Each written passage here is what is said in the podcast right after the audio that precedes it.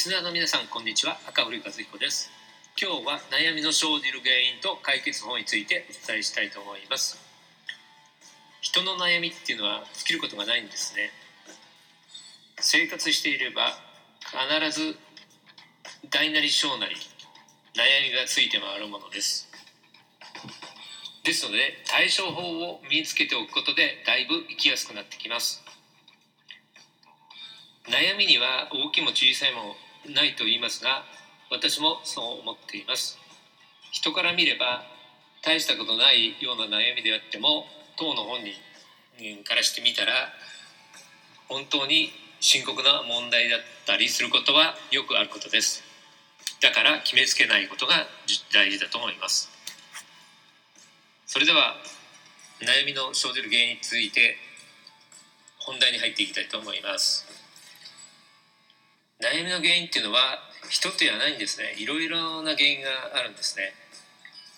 今日はその中でも2つ挙げておき挙げておきご紹介しておきます。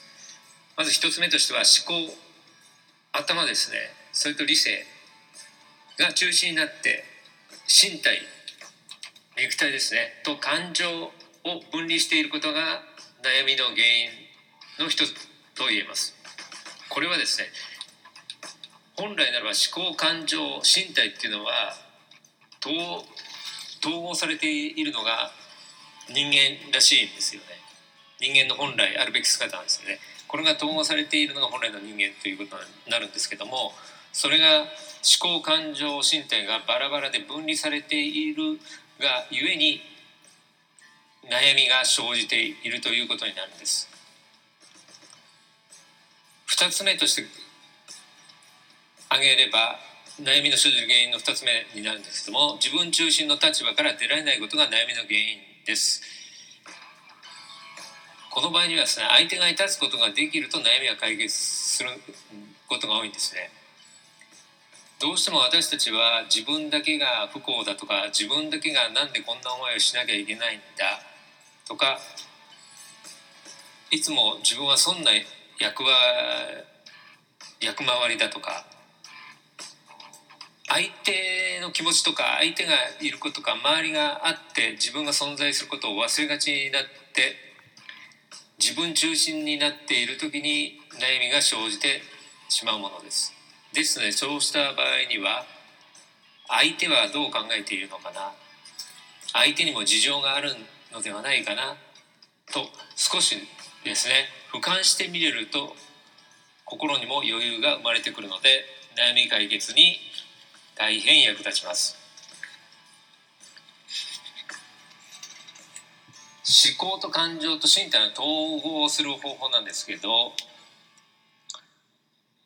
考に知識を詰め込む偏った理性的現代文明において思考と感情身体の分離が起きていてこれが悩みの大きな原因となっているんですね。そこでこれらを統合する具体的な方法を実践していくことによっていい結果が出てきます。例えばですねこれ実際にやってもらいたいんですけどもそうですね一人でなった時やのがやってほしいんですけどもね。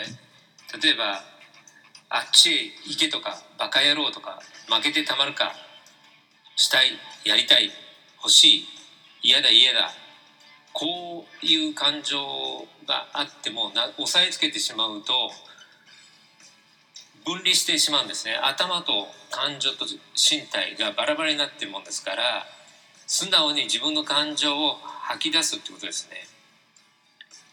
例えばあっちへ行けあっちへ行けあっちへ行けって枕をねあの床に叩きつけるとかバカ野郎バカ野郎バカ野郎って大声で叫んでみ見てみるとかねそうしたことをね実際やってみることで思考と感情と身体の統合が図られていきます。